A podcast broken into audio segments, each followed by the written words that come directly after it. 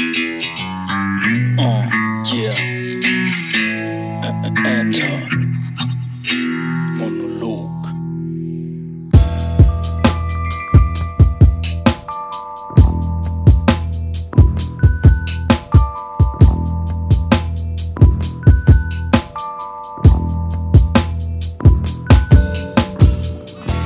So, so, so. Moin, moin. Und hallo. Ich bin Kai und ihr hört den Äthermonolog. Das ist der Podcast, in dem ich davon berichte, was ich beim Musikmachen und Musikproduzieren lerne. Natürlich zeige ich euch ab und zu ein bisschen was von meiner Musik und ich hoffe, es hilft euch dabei, selbst produktiv und kreativ zu sein. Egal, ob ihr Wiederholungstäter seid oder ganz neu dazugekommen, ich freue mich, dass ihr heute am Start seid. Es geht nämlich um die Wahl der richtigen Studiosoftware. Es gibt eine wahre Flut an Programmen auf dem Markt, mit denen man Musik machen und aufnehmen kann.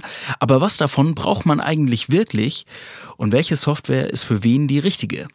Das ist das Thema, an dem ich heute gerne ein bisschen auf den Grund gehen würde.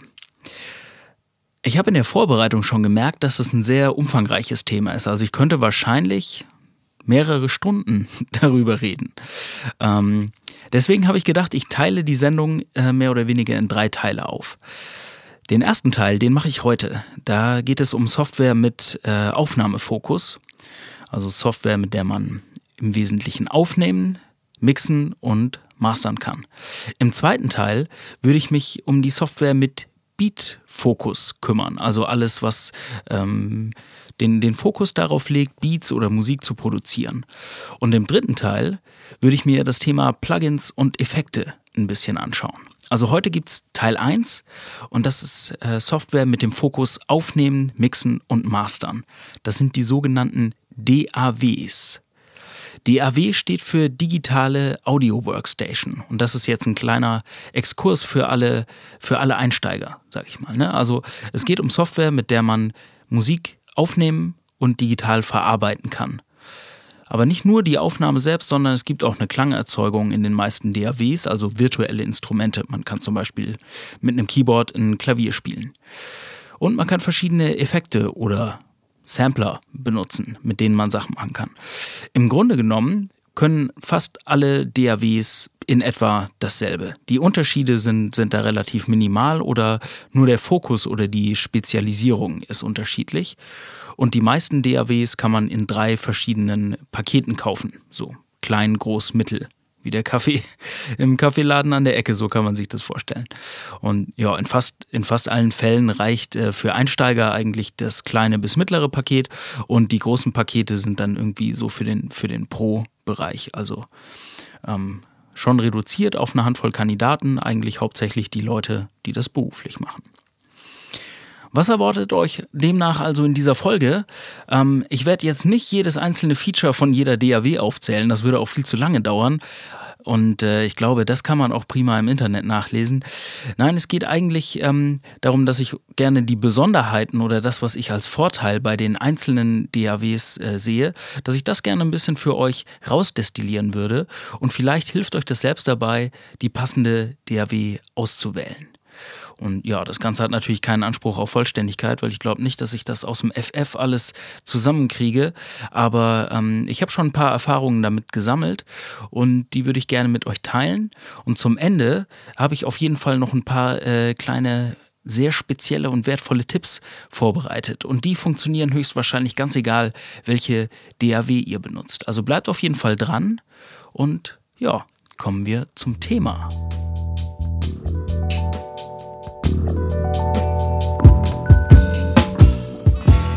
Von der richtigen Studiosoftware. Ja, richtig oder falsch? Ne? Das ist äh, die schwierige Frage. Es ist natürlich ein bisschen polemisch formuliert, wenn ich sage die richtige Software. Aber ich habe hier mal fünf meiner Lieblings Softwares, wenn man so will, meiner Lieblings-DAWs zusammengetragen. Das sind ähm, die fünf größten, würde ich sagen. Es gibt bestimmt auch noch andere, wie gesagt, keinen Anspruch auf Vollständigkeit, aber das sind die, mit denen ich bisher äh, am meisten zu tun gehabt habe, Schrägstrich, von denen ich am meisten gehört habe.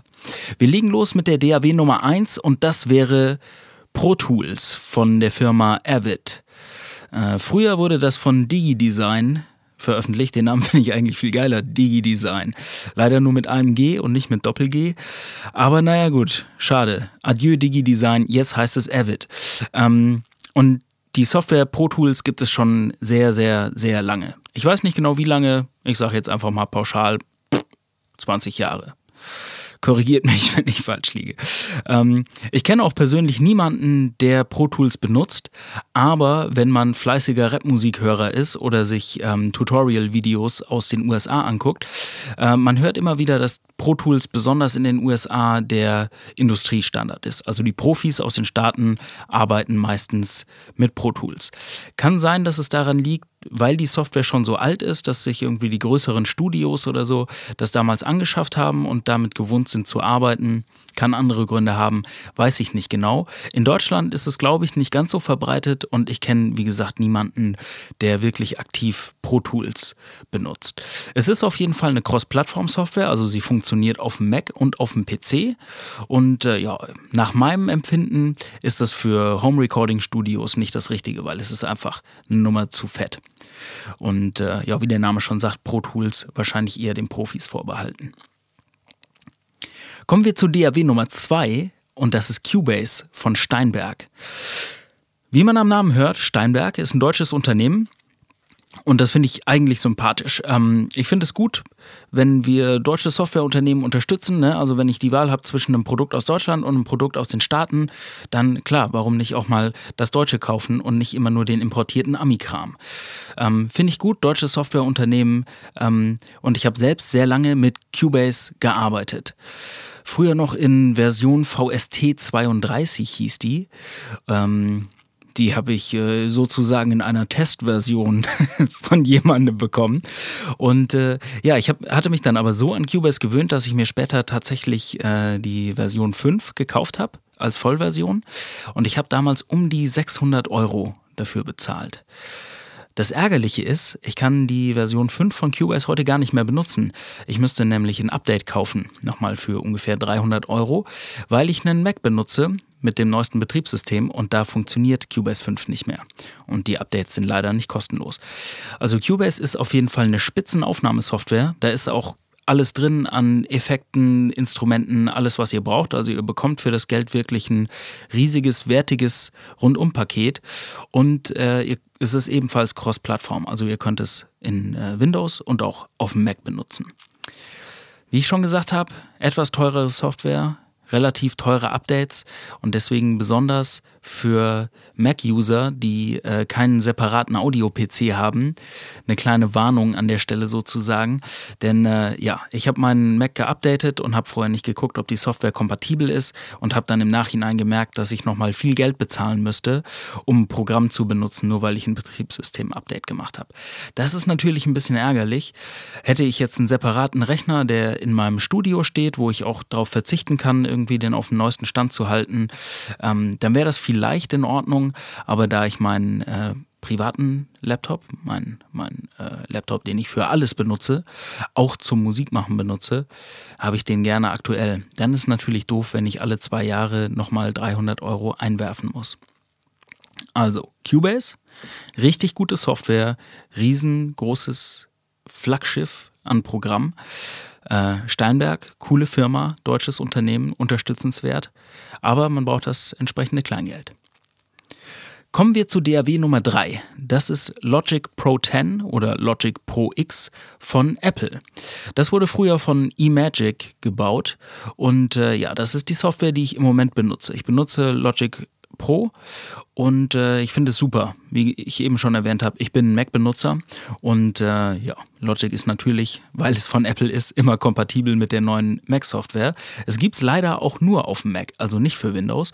Und äh, es kostet dafür in Anführungsstrichen nur 200 Euro. Das ist ein Top-Preis-Leistungsverhältnis, weil, wie gesagt, alle ähm, alle Updates schon mit drin sind. Und wenn man es mal vergleicht mit Cubase zum Beispiel, was ich eben sagte, 600 Euro zu 200 Euro, dafür, dass es fast dasselbe kann, das, ähm, das ist schon ein sehr gutes Preis-Leistungs-Verhältnis. Äh, zusätzlich gibt es eine kostenlose App für iPhones und iPads, mit denen man zum Beispiel die Fader vom Mischpult bedienen kann oder Start, Stopp und Aufnahme drücken. Sprich, wenn ich vor meinem Mikrofon stehe und einen Part aufnehmen will, dann äh, muss ich nicht rüber zur Tastatur oder zur Maus laufen und erst Aufnahme klicken und wieder zurück zum Mikrofon rennen, sondern ich kann äh, auf meinem Telefon einfach Record drücken und die Aufnahme fängt an zu laufen. Das finde ich ganz praktisch. Aber gut, ich würde es ja nicht benutzen, wenn ich nicht davon begeistert wäre. DAW Nummer 4. Das ist sozusagen der Shooting Star, würde ich es nennen. Studio One von Presonus.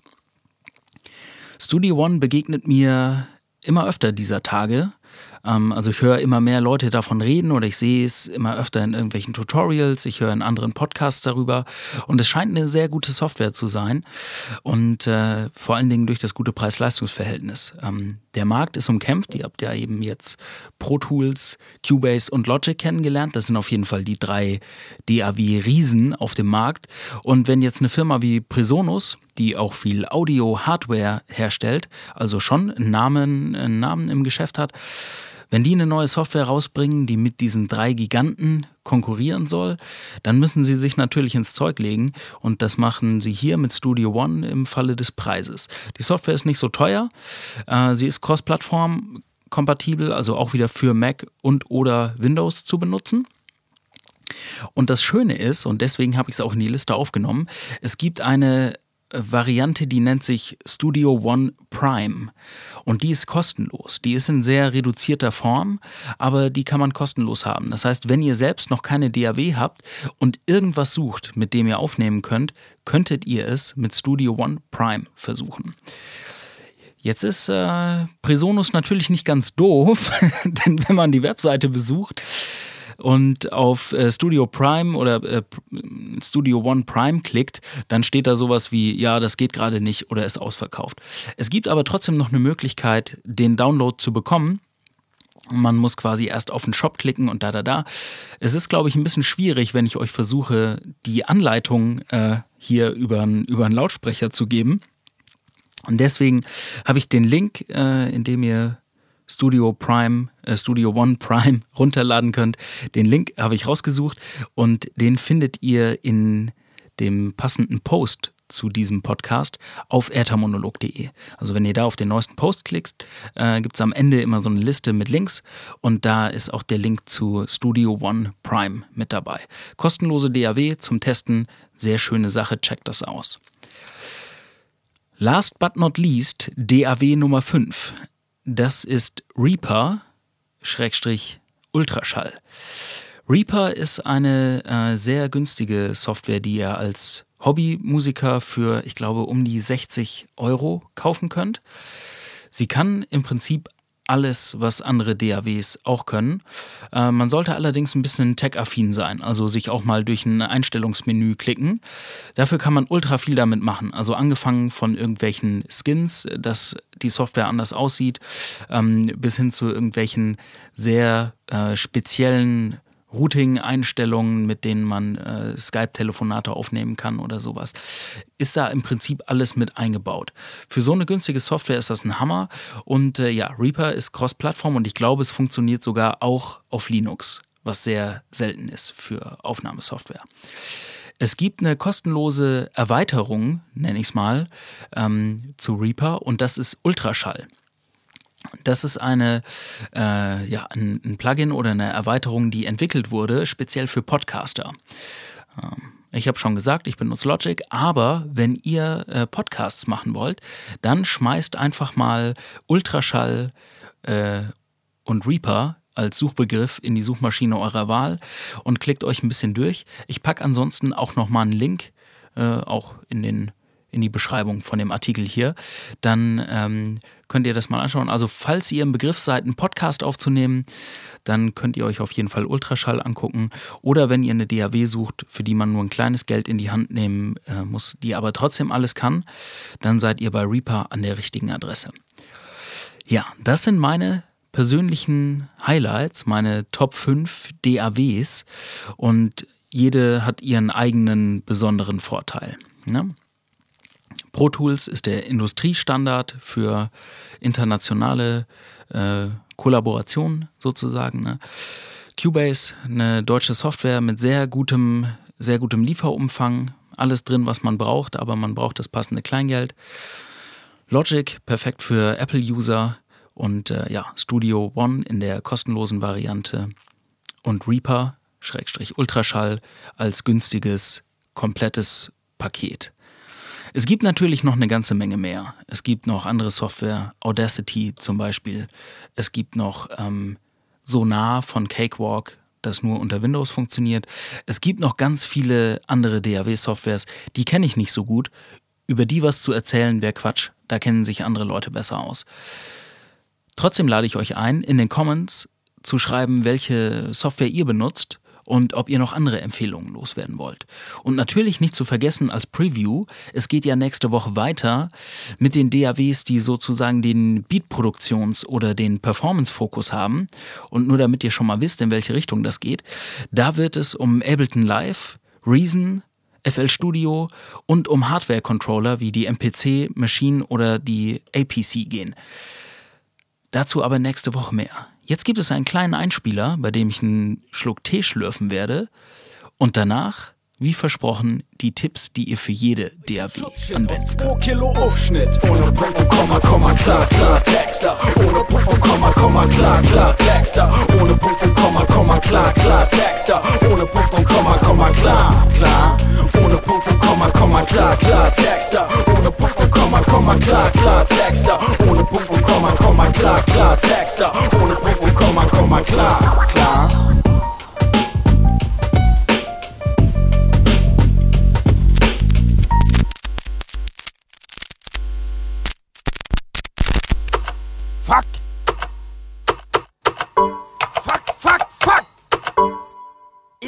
Dasselbe mit diesem digitalen Mistscheiß. Ja. ja, der digitale Mistscheiß, um den geht's heute nämlich auch. Das war ein kleiner Ausschnitt aus einem Lied, das ich vor einer ganzen Weile gemacht habe. Ich glaube, es müsste, oh, es könnte mittlerweile so um die zehn Jahre her sein. Und äh, das Lied heißt Ohne Punkt und Komma. Wer hätte es gedacht? Ich wollte es nicht ganz spielen, aber wenn ihr es hören wollt und vielleicht, wenn ich gleich, während ich das Ganze hier fertig mache, äh, guter Laune bin, dann packe ich vielleicht den Song als Download einfach noch mit dazu. Also falls ihr das äh, Lied ganz hören wollt, geht einfach auf ethermonolog.de, klickt euch durch zu dem Post und ladet den Song runter. Sage ich jetzt einfach mal so.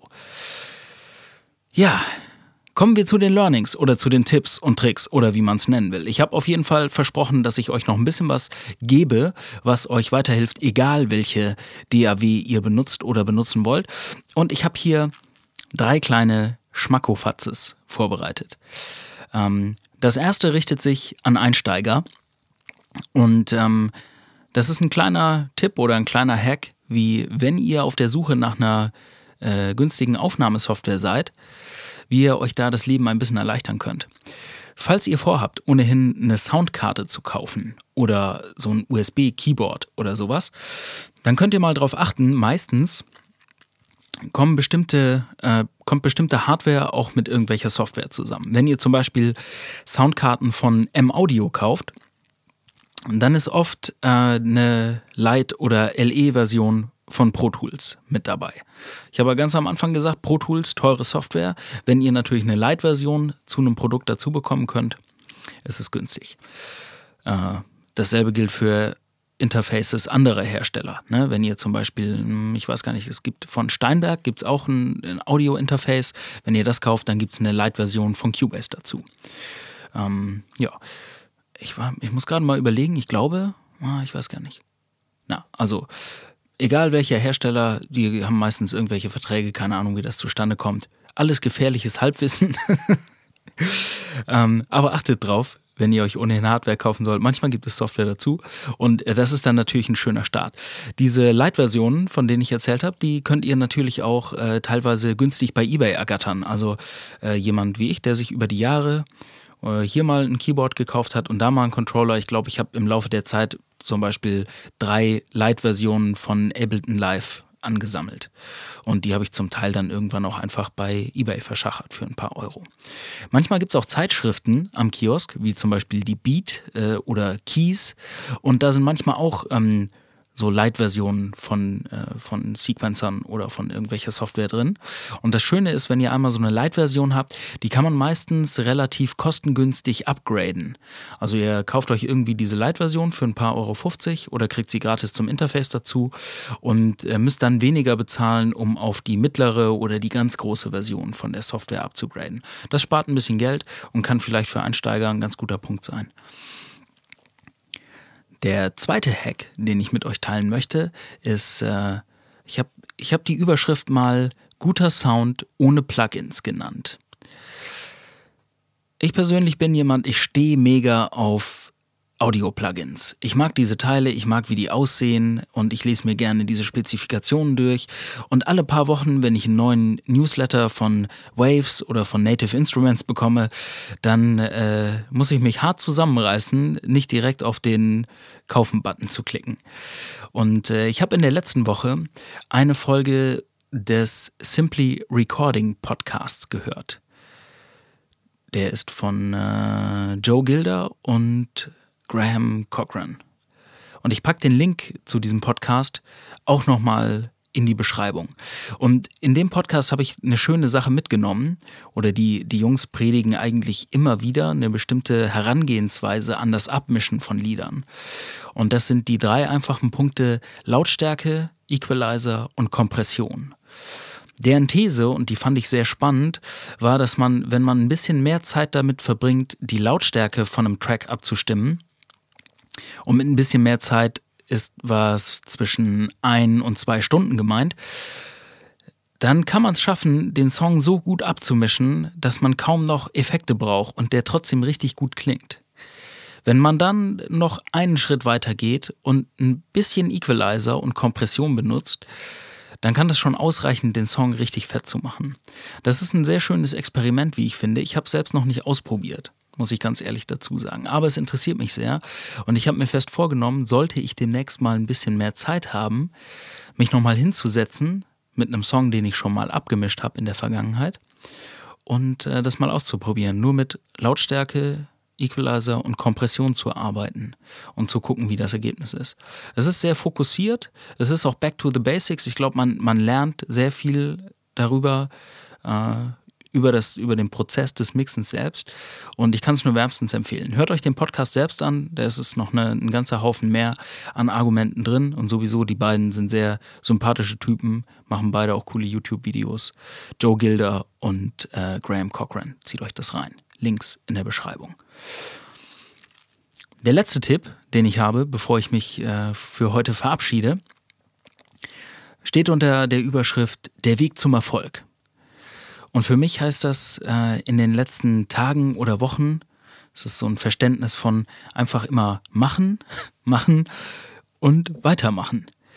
Ähm, ich bin der festen Überzeugung, dass ein Weltklasse Toningenieur, ein Weltklasse Engineer, Producer kann äh, auch mit der schlechtesten Software einen, einen geilen Song zusammenbauen oder einen, ein guter Song kann auch mit schlechter Software nicht zu einem schlechten Song werden.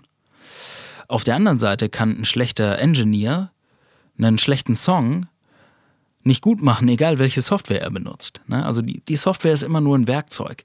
Wenn die Idee gut ist, wenn das Lied gut ist, wenn der Inhalt gut ist oder wenn ihr einfach verdammt gut seid in eurem Handwerk, dann ist es nicht schlimm, wenn die Software nicht perfekt ist sondern das, worauf es eigentlich ankommt, ist die Performance und nicht die Technik dahinter. Natürlich kann bestimmte Technik helfen, aus der Performance noch ein bisschen mehr rauszuholen, aber das ist mehr wie das Gewürz obendrauf. Also, wenn ihr ein leckeres Steak am Start habt, dann sind Pfeffer und Salz einfach Bonus und machen das noch besser. Wenn ihr aber nur ein bisschen Hack zur Hand habt, dann könnte das ohne Gewürze ein bisschen fad werden. Naja gut, nicht alles, was hinkt, ist ein Vergleich, aber ich glaube, ihr habt mich verstanden. Die Software ist immer nur ein Weg zum Ziel und ja, keine Ausreden. Nur weil ein bisschen Software fehlt, heißt das nicht, man kann keine Musik machen. Puh. Ich hoffe, es war was Hilfreiches für euch dabei. Sagt mir gerne Bescheid auf ertermonolog.de und ich freue mich wirklich über Feedback. Ich brauche das. Ihr müsst mir sagen, ob euch die Episoden gefallen, ob es zu langatmig ist, zu kurz, welche Themen euch interessieren. Das hilft mir extrem dabei, die Sendung noch besser zu machen. Für mich und für euch. Natürlich freue ich mich auch, wenn ihr den Podcast abonniert in iTunes oder wenn ihr mir auf irgendeinem der sozialen Kanäle folgt. Findet ihr alles auf ertermonolog.de. Ich hoffe, ich konnte euch weiterhelfen mit ein paar Tipps. Ich hoffe, ihr probiert es aus. Ich bin gespannt. Und äh, ja, nächste Woche geht es weiter mit dem Thema Beat Production oder Beatproduktions-DAWs. Und äh, dann reden wir ein bisschen über Ableton Live, über Reason, FL Studio und auch über ein paar Hardware-Controller, wie die MPC von Akai oder die Maschinen von Native Instruments. Ja, für heute war das mein Schnack. Ich sage vielen Dank fürs Zuhören. Habt einen schönen Tag oder auch einen guten Start in die Woche. Und am wichtigsten, seid kreativ. Reingehauen und Peace.